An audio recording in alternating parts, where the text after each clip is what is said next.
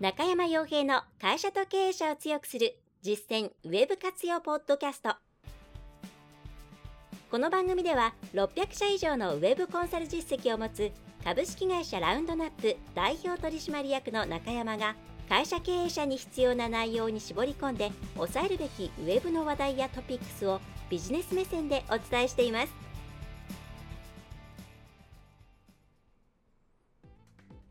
皆さんこんにちは。ランドラップコンサルティングの中山です。それでは本日も会社と経営者を強くする実践ウェブ活用ポッドキャストを始めていきたいと思いますのでぜひとも最後までお聞きいただければと思います。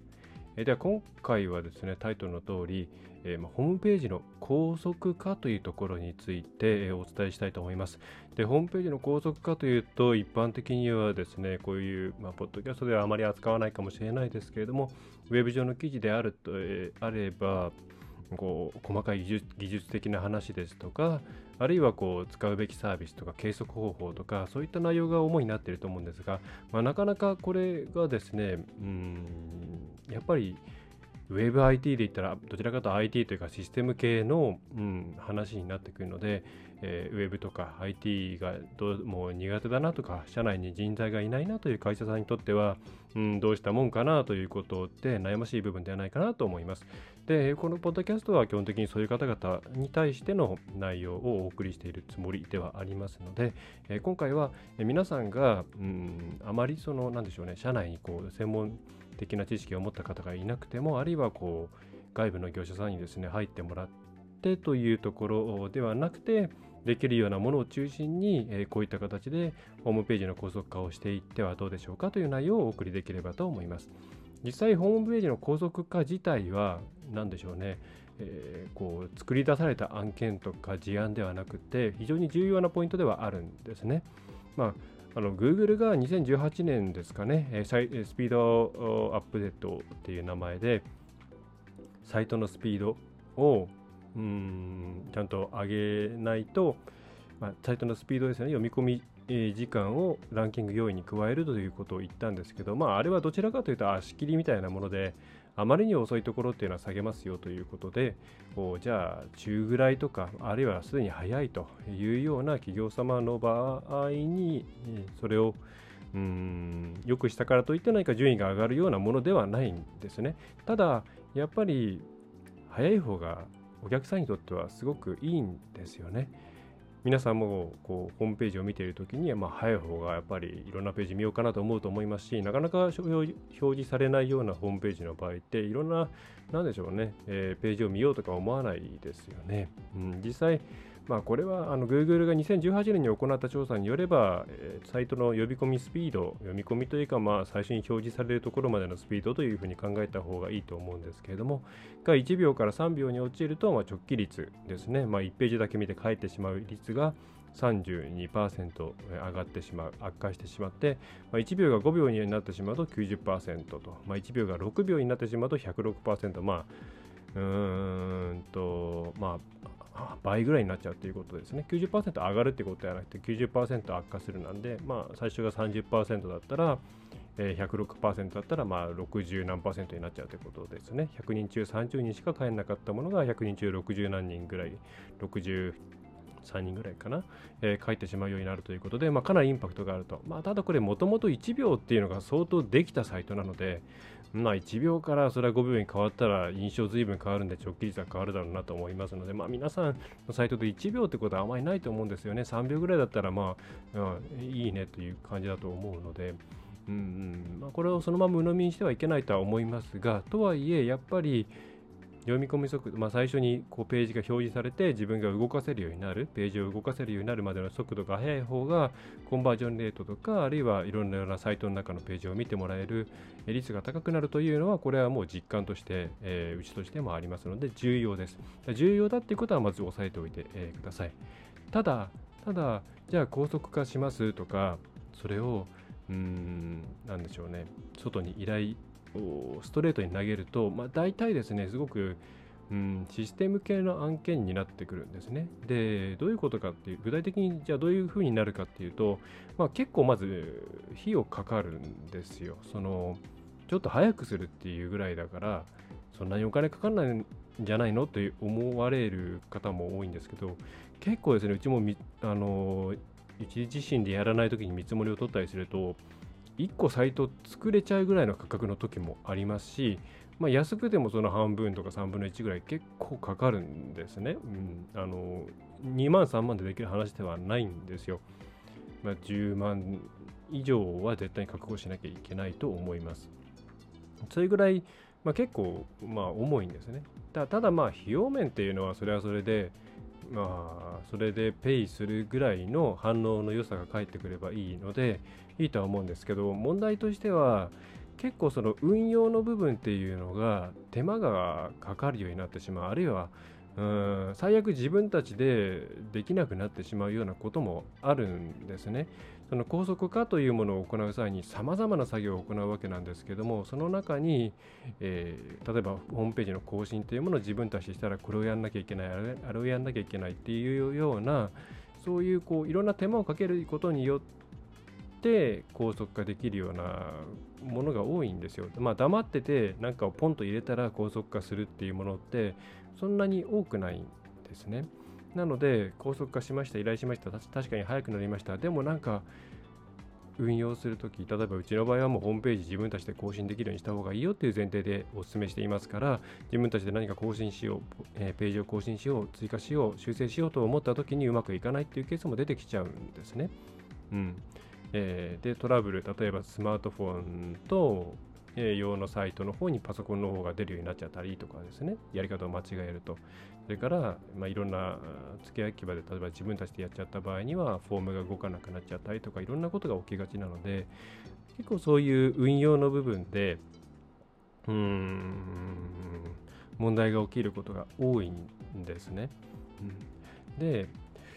なので、えー、今回はそういうこうあまり運用に負荷のかからないある程度、まあ、こうすればあとは今まで通りやっていてもそれなりに高速化するよというポイントをお伝えできればと思います。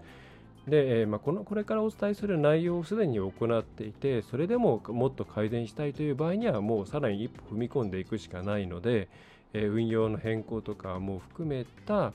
うん、対応をえー、やっていくしかないかなと思います。はい。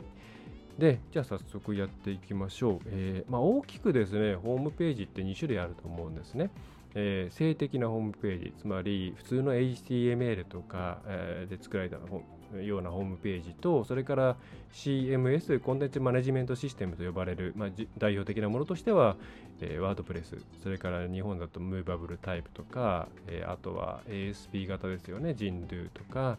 それから、えー、そういうやつか、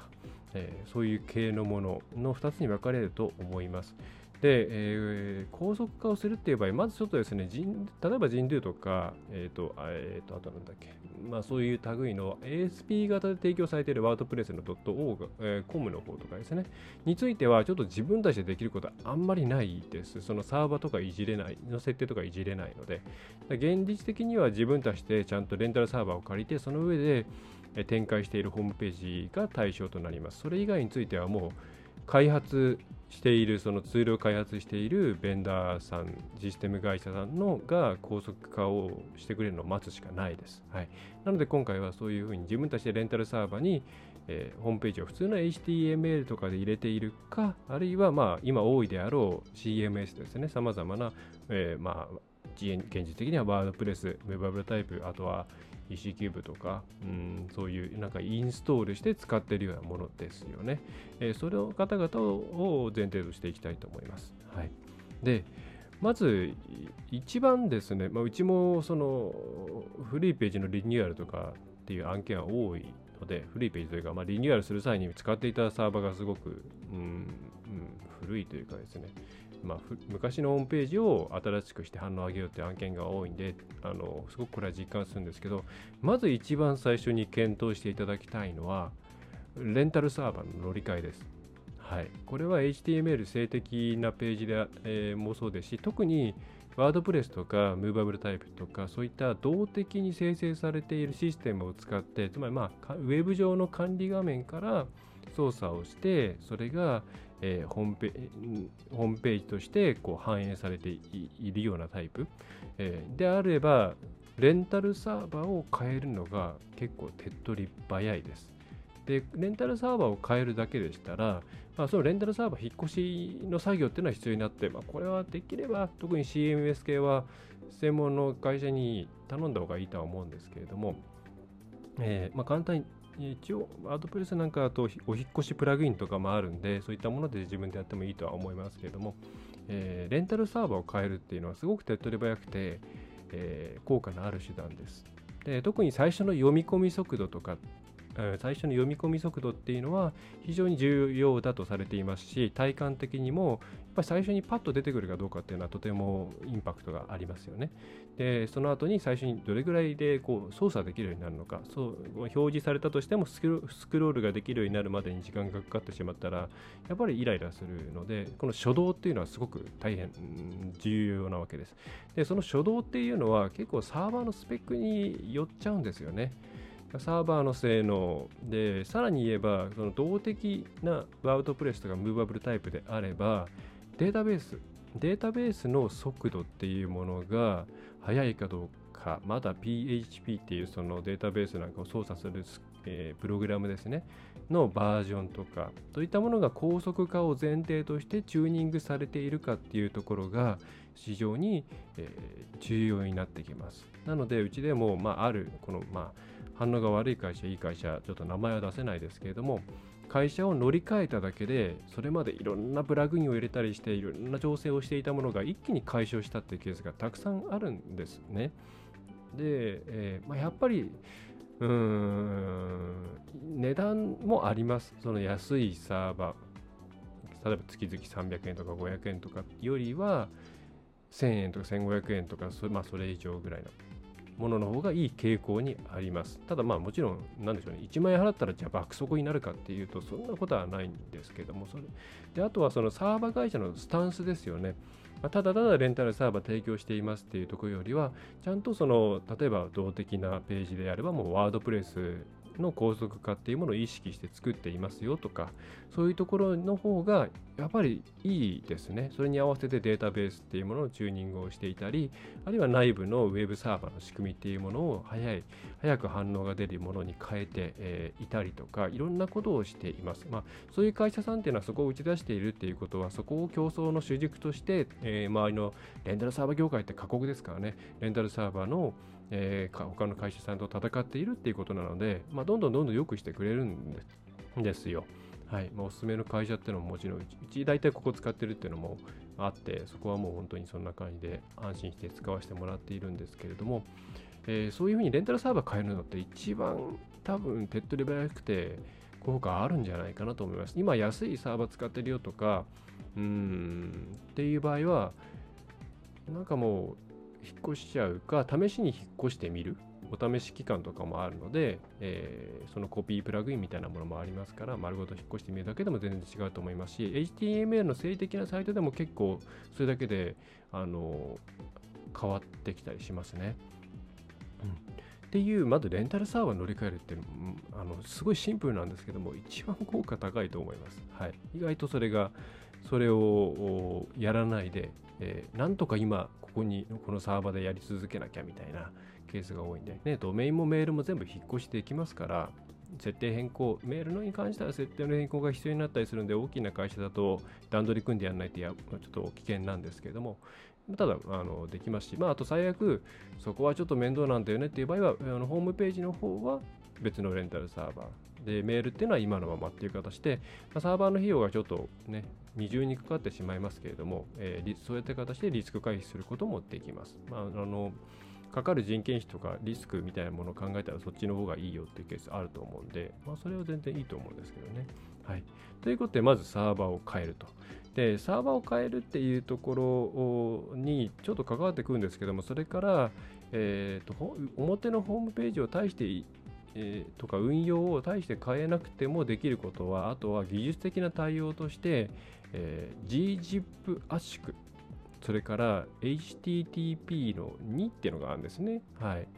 えー、それから画像をですね、きちんと適切なサイズにする。まあ、この3つが効果大きいと思います。まあ、この特にあ、まあ、この3つに関して言うと静的だろうが、動的だろうが、えー、効くと思いますね。まあ、2にするっていうのは聞くケースとそんなに変わらないケースがあるんで何ともなんですが gzip 圧縮これはまあ ZIP ってあのよく皆さんこうファイルをちっちゃくしてメールで送ったりするときに使ったりするじゃないですか。でそれとまあ同じような形なんですけれども、ホームページから皆さんの、まあ、お客様のですね、見ている方の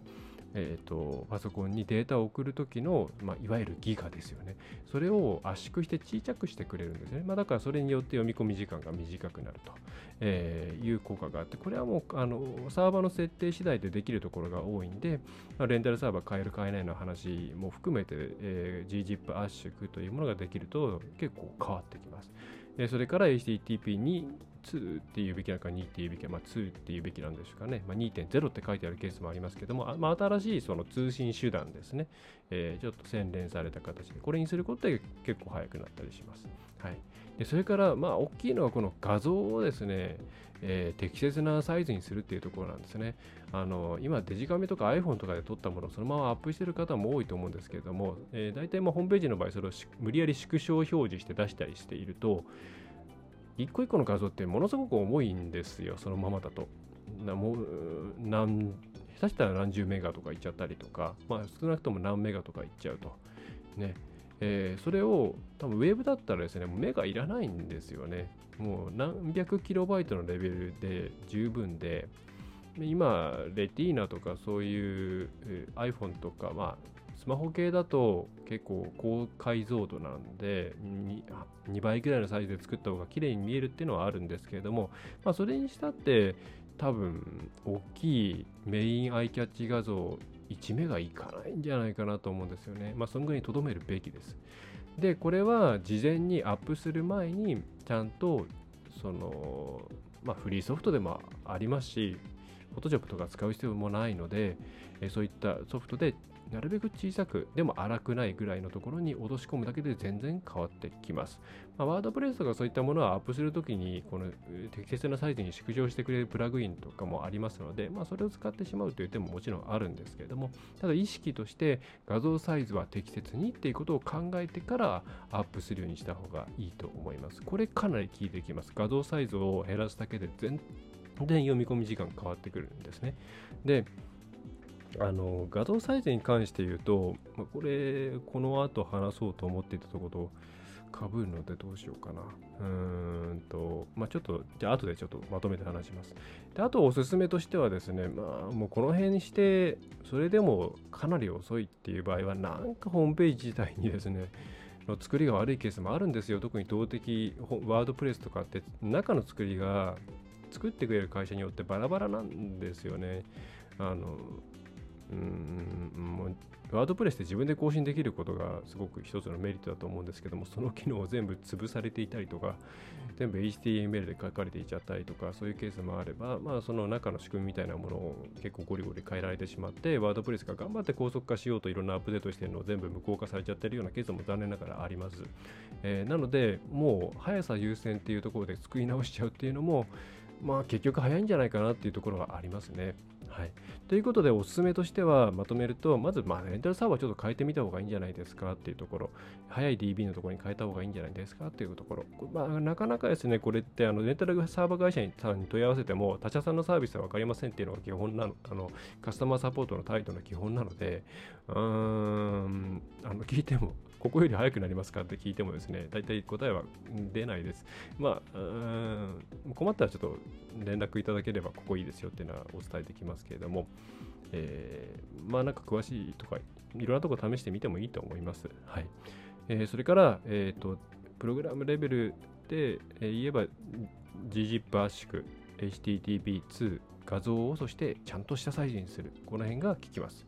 であとは、えー、まあ、ちょっと専門的になりますけれども、コンテンツデリバリーネットワーク、CDN ですね。というものを使うと、これも結構速くなります。私はクラウドフレアっていうのを使っていますけれども、これ結構速くなります。はい、あとはもう作り直しちゃう。そういうのが得意な、っていうか、そういうことを考えながら作れる会社さんに作り直してもらうっていう方が、結果として早いんじゃないかなと思いますね。ビジネスの機会創出っていうことを考えると。うん、で、えー、それで、でさっきちょっと後に回した部分なんですけれども画像を軽くするのところとかですかね。あの皆さん結構そのホームページの速さとかっていうのをチェックするときにうーん会社の中でチェックすることが多いと思うんですよね。実端末で見るときに。でも会社の中って、えー、Wi-Fi が通ってるじゃないですか。だから早いんですよ。で電波もそんなに混み合ってないですよね。だから早いんですよ。であの一回お客さんがよくこの辺で検索するであろうっていう場所でスマホ持って表示させてみるっていうやり方をした方がいいです。あまあ、B2C なんか特にそういうそうなんですけど人混みの中で、えー、そこが結構都市圏であっても人混みがいっぱいあるとやっぱり急速に速度落ちるケースが多いんですよ。で、ターゲットする方が例えば格安、ええー、なんだ、えー、MVNO か、そういったものを使っている方が多そうだなっていう場合には特にそうですし、うん、あの実地のですね、テストをちゃんとした方がいいです。ツールとかはもちろん役に立ちます。あただツールは問題点を発見するための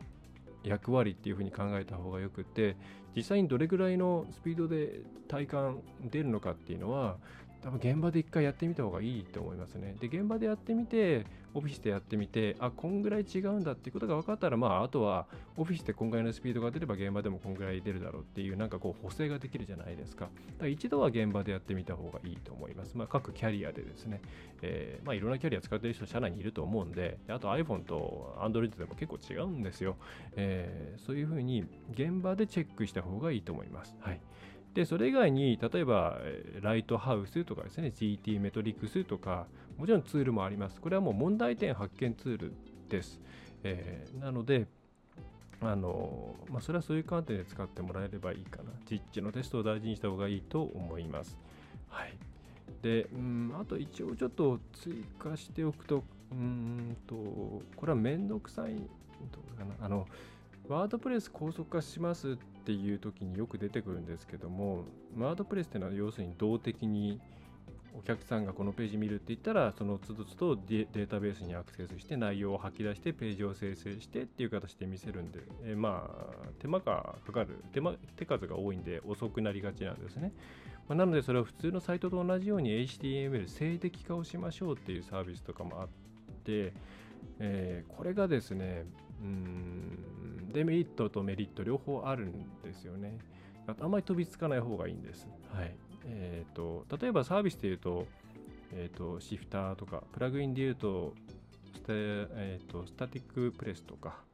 あと何だったかな、えー、と UP2、WP2、えー、スタティックとかああるんですけど、確かに静的化されることによって速くはなるんですよ。特に初動は速くなります。あの最初の読み込み、データベース必要なくなるんで、えー、データベースへのアクセスが必要なくなるんで、速くなります。えー、ですけれど、うん、あと、セキュリティリスクも減りますよね。その PHP とかのプログラムが走らなくなりますから。ただ、その反面、静的化されるので、その PHP とかがずっと動いてくれる前提の、例えばフォームプラグイン、フォームとかコメントとか、そういったものはそのまま使えなくなるケースがほとんどですね。えー、あとはサイト内検索ができなくなったりとか、まあ、サイト内検索ってあんまりコーポレサイトでは使わないかもしれないですけれども、あとログインとかとかも多分使えなくなることが多いんで、えー、別途そういう静的化しても動くようなシステムに乗り換えないといけないですと。えー、といろいろちょっとメリットデメリットあるんで結構この静的化ってどうなんですかって聞かれることが多いのでちょっとあえて今別口ととして出してみましたが、運用方法とかも結構変わってきます。その普通に管理画面にログインしてページ操作するところまでは同じなんですけれども、その後にそれを、まあ、その吐き出すんですね。静的なあの普通の HTML に吐き出すっていう、まあ、昔のムーバブルタイプの再構築に近いと思うんですけども、吐き出すっていう作業が出てくるんで、毎回毎回それをちゃんとやんなきゃいけない。で、プラグインとかによっては昔のファイルを削除してくれないから、そこは手動で削除しなきゃいけないとか、いろいろ制約があったりするので、あの結構ややこしいと思ってもらった方がいいと思います。あと、なんだろう、あの入れて静的化して OK っていう感じにはまあならないです。フォームの入れ替えとか、えーと、あと関連記事が出なくなるとか、いろんな問題が出てくるんで、うーん、あんま飛びつけないかなという簡単簡単で結構言われるんですけどあんま簡単じゃないですね。はい。え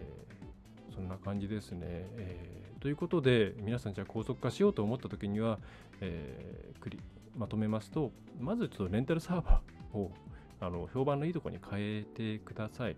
でそれから、えーと、GZIP 圧縮とか画像を軽くするとか HTTP2 に対応結構これコントロールパネルからボタン1個でできたりするケースもあるんですよ、えー、そういったところ現場の運用が変わらないようなものをまず優先してやっていってください。結構これやってないところはこれだけでも変わってきます。でそれから、えー、CDN とかですねを使ってくる、えー、それでもどうしようもないという場合には速さ優先で作り直してもらっちゃった方が早いっていうケースがあります。まあ、新築そっくりさんじゃないですけども、今と同じようにっていうことであれば、あんまりお金かかんないケース、ね、あのデザインとか考えなくていい考えなくていいので、えー、あるので、はい。で、それでも高速化サービスで使ってみたいっていう場合には、まあ、その運用の部分がどうな変わるのかっていうところをちゃんと確認した上で使ってみてください。はい。で何か問題があった時に、えー、ヘルプしてもらえるのかとかいうとこも含めてですね、はい、そこで結構トラブルケースが多いです。はいえー、ちょっとやり方をいじって、えー、今まで通りにやってしまったら急に速度が前に戻ってしまったなんていうケースもありますので、そういう、うん、ところかなと思いますね。はい。インスタントにさっとできるもので構成していった方がいいんじゃないかな。あとは、ホームページ自体の簡素化する方に走った方がいいんじゃないかなと思います。特にスマホで見る方が多い方は、多いような、えー、事業をやってる方は、そこまでこう詰め込んでも見られないですからね、下の方まで。だからシンプルにシンプルにしていった方がいいんじゃないかなと思うんですけどね。うん。まあ、そんな、えー、ところでした。はい。高速化周りは非常にややこしいんで、えー、まずはその、あたりを、えー、今お伝えしたところをやってみてはいかがでしょうかという内容でした。はい。まあ、うちも本当はちゃんと高速化作業とかやんなきゃいけないんですけども、全然、えー、相変わらず自分のサイトに手が回っておりません。はい。あんまりうちのサイトを参考にしないようによろしくお願いします。あんま早くないです。はい。申し訳ないですけども。はい。あでもうちで使ってるレンターサーバー、すごいいいとこです。そのおかげで持ってる感じです。はい。あの悩んだらそこを調べてもらえるといいかもしれません。はい、では、えー、今回の内容としては以上になります。まあ、夏にね、入ってま、えー、りますので、えー、熱中症とか、結構パソコンの前でぼーっとしながら動かないと熱中症とかにもなんかなりやすくなるみたいなんで、えー、注意していただければと思います。はい。えー、それでは最後までお聴きいただきましてありがとうございました。ラウンドナップコンサルティングの中山がお送りいたしました。また次回もよろしくお願いいたします。今回の内容はいかがでしたでしょうか？ぜひご質問やご感想をラウンドナップコンサルティングのポッドキャスト質問フォームからお寄せください。お待ちしております。また、ホームページにてたくさんの情報を配信していますので、ぜひブログ、メールマガジン、郵送ニュースレターや各種資料 PDF もご覧ください。この世からウェブを活用できない会社をゼロにするを理念とする株式会社ラウンドナップがお送りいたしました。